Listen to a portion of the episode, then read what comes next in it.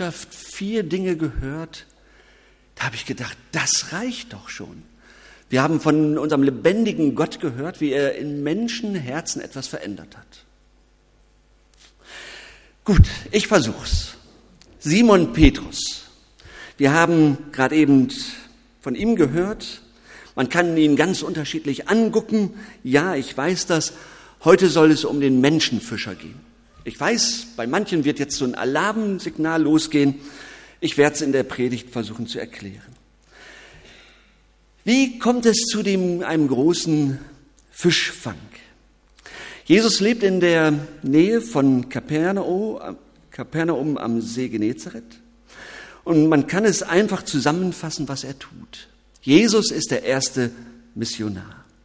Er heilt Kranke, zum Beispiel die Schwiegermutter des Fischers Simon. Er setzt sich mit Außenseitern an einen Tisch und predigt ziemlich viel. Und manchmal streitet er sich mit der religiösen Elite. Also heilen, essen, trinken, predigen und etwas streiten. Was treibt Jesus eigentlich an? Alle. Alle sollen es hören, dass Gott auf der Suche nach seinen geliebten Menschen ist. Das treibt ihn an. Er möchte den Menschen sagen, dass Gott jeden heimlieben möchte. Und da kann er nicht einfach gemütlich in Kapernaum sitzen bleiben, sondern da muss er raus. Er hat eine Mission. Und es ist ihm völlig egal, ob er das jetzt in einer Synagoge sagt oder auf einem Berg oder einem geräumigen Wohnhaus oder eben am Seeufer. Wo er Menschen sieht, da will er sie erreichen. Und was will er sagen? Seine Sendung zu allen. Warum? Weil keiner ohne Gott also verloren leben muss. Wie? Wo immer er Menschen erreicht. Ob Kirche oder Sinnenpark, völlig egal. Nicht der heilige Raum entscheidet es, sondern wo Jesus ist, da wird es entschieden. Und dann sieht er die Boote und äh, Jesus sagt, Simon, du hast was, was, was ich gut gebrauchen kann. Du hast ein Boot und das brauche ich jetzt mal, ich nutze das als meine Kanzel und dann geht das los. Und so hat äh, Simon etwas, was Jesus braucht. Und so haben wir etwas, was Jesus auch benutzen kann. Wir haben Kanzeln. Wir haben Hände und Füße.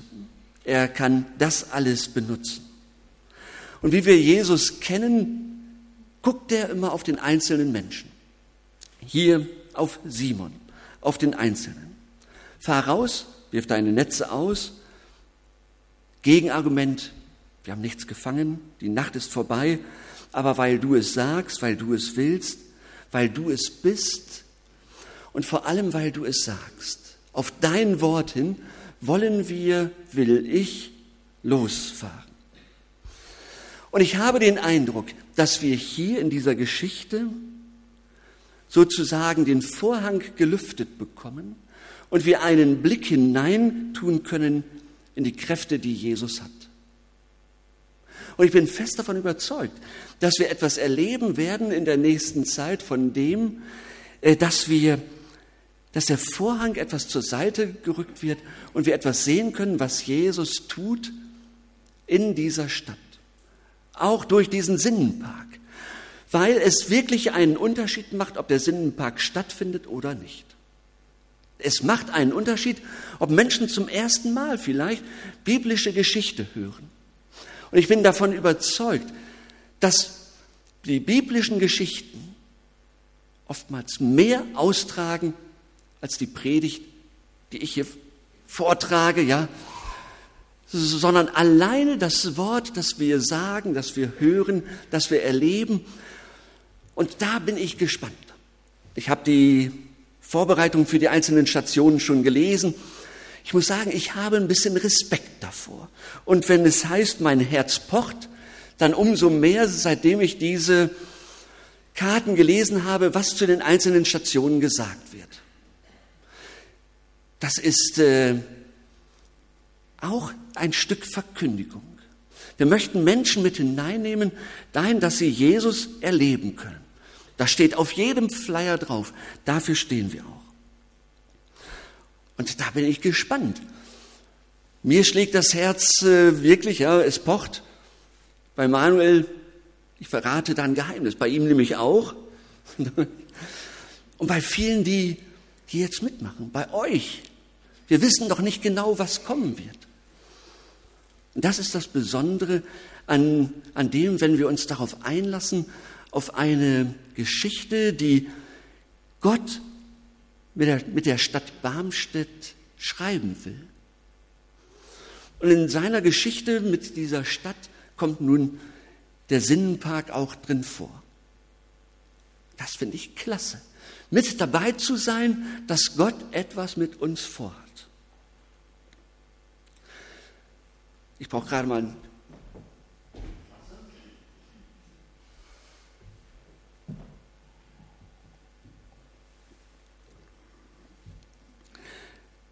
Und dann haut das den Simon um.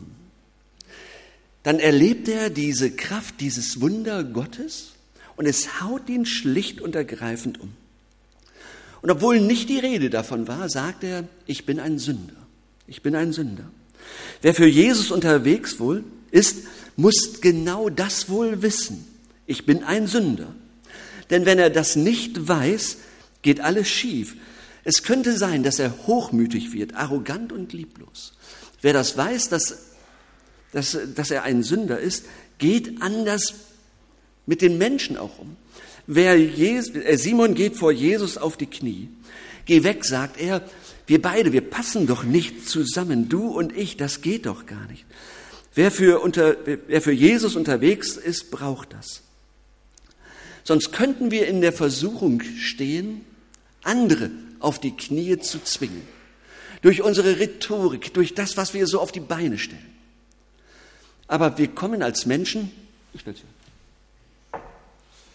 Äh, wir kommen als Menschen zu anderen Menschen, die, die etwas verstanden haben, erlebt haben, was Gott in einem Menschen auch verändern kann. Simon geht vor Jesus auf die Knie. Jesus, geh lieber weg von mir. Du, das wei du weißt doch, das hat doch gar keinen Sinn zwischen uns. Ich tauge doch nicht. Das, das weißt du doch selbst. Doch das, doch, ja, das sieht Jesus. Er sieht tief hinab in das Herz von Simon und er weiß, der nimmt manchmal den Mund ganz schön voll. Und er weiß, der wird wieder Fehler machen. Und er weiß, der wird mich sogar verraten. Und Jesus hält das aus und Jesus geht nicht. Das ist das Wie der Mission von Jesus. Jesus sucht sich Leute wie Simon und er geht nicht weg, niemals. Er beruft ihn. Er beruft ihn, er ruft ihn weg aus seiner Arbeit, um an anderer Stelle für Jesus unterwegs zu sein zu den Menschen. Ich brauche dich im Sinnenpark. Aber ich brauche dich auch auf der Arbeit. Ich brauche dich bei deinen Nachbarn. Ich brauche dich in deinem Verein. Ich brauche dich, wo du ganz normal lebst. Der Sinnenpark ist eine Sache. Aber ich brauche dich natürlich vorher und hinterher. Und vergiss das nicht. Ich brauche äh, dann nicht mehr dein Boot, würde er dann zu Simon sagen, sondern jetzt brauche ich dich. Dich als Person. Jesus sucht sich Leute wie Simon, um die Reichweite seiner Mission zu vergrößern.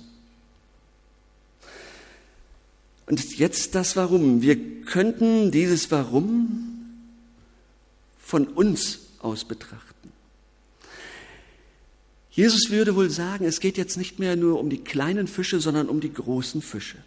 Man könnte auch fragen, äh, was soll bei unserem Leben eigentlich herauskommen? Große oder kleine Fische? Ein Prediger soll einmal einen kleinen roten Aufkleber im Gottesdienst verteilt haben. Auf dem stand nur ein Wort, nämlich vergänglich. So. Und er sagte dann, so. Und jetzt müssten wir eigentlich überall einen Aufkleber, diesen Aufkleber drauf machen, was vergänglich ist. So. Letzte Ferienreise, vergänglich. Der neue Fernseher, vergänglich. Ähm, das schöne Haus, das wir haben, auch vergänglich. Nichts von dem werden wir mit in den Himmel nehmen können. Vergänglich. Und jetzt die Frage, was können wir denn mitnehmen? Und die Antwort ist Menschen, Beziehungen, Beziehungen zu Menschen, die auch durch uns zum Leben fanden. Menschen, deren Leben sich erneuerte. Menschen, die sich vielleicht mit Zittern und Zagen äh, äh, ansprechen ließen, ja, die wir umworben haben. Menschen können wir mitnehmen. Und auf diesen Menschen steht nicht das Wort vergänglich, sondern ein goldenes Etikett. Darauf steht dann, ich weiß nicht, ob ihr es lesen könnt, für eine ganze Ewigkeit bestimmt. Für eine ganze Ewigkeit bestimmt. Und das ist, glaube ich, das, der große Unterschied. Wir, die Menschen sind für eine ganze Ewigkeit bestimmt. Und sie sagen vielleicht, ich bin hier, weil mich einer mal eingeladen hat zu einem Vortrag oder einfach mal zum Frühstück zu Hause. Ich bin hier, weil sich einer um mich gekümmert hat, weil jemand mich eingeladen hat zur Jungschar, zum Sinnenpark, zum Teencamp, zum Hauskreis, zu Sisterhood, zur Männerzeit und so weiter. Einer hat mich mal eingeladen und mitgebracht.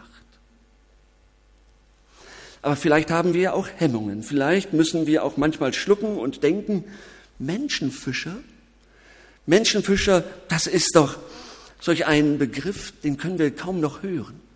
Das ist doch, in dem Begriff ist doch all das drin, was man der Kirche vorwirft. Irgendwie mit Tricks, die Menschen äh, äh, äh umzustimmen oder wie auch immer, zu überwältigen. Dahinter steckt doch das Bild, wenn ein Fisch gefangen wird, und er noch nicht tot ist, dann kommt noch schnell der Hammer drauf. Menschenfischer, ja? Das ist das Problem mit diesem Wort. Nichts kann weiter entfernt sein von dem, was, was Jesus damit meint, äh, wenn er sagt, du sollst jetzt Menschen erreichen, Menschen fischen. Ich weiß, es ist ja genau das, was uns vorgeworfen wird die, die Mission, eine Mission, vor der immer wieder gewarnt wird. Unsere Mission ist nur dann gerechtfertigt, wenn wir Maß nehmen an dem, was Jesus den Menschen bringen möchte. Und dann steht dann im Griechischen, fang lebendig, bewahre lebendig, belebe aufs Neue. Und wenn Menschen das bei unserer Mission auch spüren und bezeugen, dann ist das okay. Sonst nicht. Ja, belebe, belebe aufs Neue. Menschen bekommen eine neue Hoffnung, eine neue Sehnsucht. Allerdings steckt dahinter auch ein ernster Kern. Es geht nicht nur um nette Kontakte zu Menschen.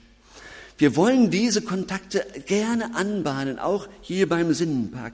Na klar, wir wollen nicht christliche Freunde natürlich hierhin einladen. Na klar. Es ist aber nicht genug, wenn Menschen hinterher unsere Gemeinde cool finden und sagen, Mensch, das ist ja klasse. Wir wünschen uns das sehr, dass, dass Leute kommen und hinterher sagen, Mensch, hier kann ich wirklich sein. Ist das nicht großartig? Das Ziel der Mission Jesu ist es aber, dass sie in Kontakt kommen mit Jesus selbst. Darum geht es. Sie sollen den kennenlernen, den wir schon länger vielleicht kennen. Jesus ist am Ziel, wenn Menschen umkehren, die falsche Lebensrichtung aufgeben und zum Vater heimkehren. Darum geht es. Und wie geht das Ganze? Drei Dinge. Drei persönliche Voraussetzungen. Da geht es um Echtheit, um Nähe und um Auskunftsfähigkeit. Menschen werden entdecken und erleben, ob wir das Ganze mit, ob das Ganze mit unserem Leben auch abgedeckt ist. Ja, Ich habe wie Petrus in meinen Abgründe geschaut und staune, dass Gott nicht weggegangen ist. Ich trage kein christliches Dauergrinsen mit mir rum, sondern man darf auch in mein Herz gucken und da ist manchmal auch Zweifel drin. Ich stehe zu meiner Freude und ich stehe zu meinen Zweifeln. Menschen spüren, ob wir echt sind. Ist das nicht großartig? Vielleicht ist das schon Evangelium für uns. Ich muss mich nicht verbiegen, sondern ich darf das sagen, wer ich bin. Und Nähe wagen, darum geht es wohl. Ich bin am anderen tatsächlich interessiert. Nicht nur so, so, so, dass ich meine Botschaft ablade, sondern ich bin konkret an dem anderen interessiert. Menschen spüren, ob uns wirklich an ihnen gelegen ist. Und ich bin auskunftsfähig. Ich habe ein, mein Credo, mein Bekenntnis, aber ich kann das auch formulieren. Ich habe so Kernsätze, zu, die zu mir und meinem Leben und meinem Glauben gehören. Menschen sind an, sind an echten Geschichten interessiert. Echtheit, Nähe und Auskunftsfähigkeit. Wieder ein Thema für unsere Hauskreise. Wir können über Echtheit und Nähe nachdenken, dann können wir uns gegenseitig erzählen, wie unsere Geschichte des Glaubens aussieht. Eine zweite Antwort, alle Völker die vollen Netze bestehen immer aus einzelnen Menschen. Wer ist es, den mir Jesus aufs Herz legt? Zu wem will er durch mich kommen? Gibt es diese zwei, drei Menschen, für die ich treu bete? Gibt es den einen, dem, dem ich echte, tiefe Freundschaft, zu dem ich die habe und aufbaue? Und das dritte wäre, finde deinen eigenen Stil. Und das äh, gehört mit zu meiner Biografie, dass ich manchmal äh, unter Druck kam, wenn Leute so von ihren, von dem erzählten, was sie in der Bahn erlebt haben oder wie sie ganz schnell auf Menschen oder Menschen ansprechen konnten. Und es gibt verschiedene Stile, wie wir auf Menschen eingehen können.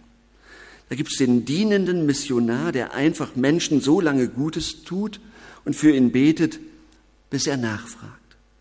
Da gibt es den gastfreundlichen Missionar, der Menschen immer wieder zu sich einlädt und auch Christen dazu einlädt. Oder die diskutierenden Missionare, denen es gar nicht spät genug werden kann am Freitagabend nach dem Jugendkreis oder so. Wenn ich dann vom Büro aus noch sehe, dass um halb eins oder um eins noch Licht hier ist. Ja, diskutierende Missionare und feiernde Missionare, erzählende Missionare, kochende Missionare, heilende Missionare und einladende Missionare. Und jeder braucht und hat seinen Stil. Und es ist immer gut. Es ist immer gut. Denn jeder Mensch braucht eine andere Herangehensweise, einen anderen Kontakt. Und das ist gut. Wie das konkret geht. Ich weiß nicht, welche Menschen ihr für den Sinnenpark schon im Auge hattet, schon eingeladen habt oder jetzt noch weiter einladen wollt. Vielleicht übergebt ihr eine Einladung zusammen mit einer Blume oder herzliche Einladung. Oder ihr sagt, ich war schon zwei, dreimal im Sinnenpark, aber du, das ist so gut, mit dir würde ich gerne noch mal da reingehen. Und wir erzählen ganz normal. Ich habe das erlebt. Du, wir haben hier das und das. Ich finde das eine coole Sache. Ach, das klingt ja interessant. Es ist keine große Hürde, weil wir etwas Gutes den Menschen anbieten wollen und sie mit hineinnehmen wollen in das, was wir wirklich erlebt haben. Und wenn dein Herz pocht, dann ist das gut. Und wenn du dann nicht schweigen kannst, umso besser. Und das Verrückte, das Gute, das Herausfordernde, Gott geht mit. Es ist Gottes Sache. Und wir dürfen mitarbeiten. Wir sind echt beschenkte Leute. Amen. Wir singen das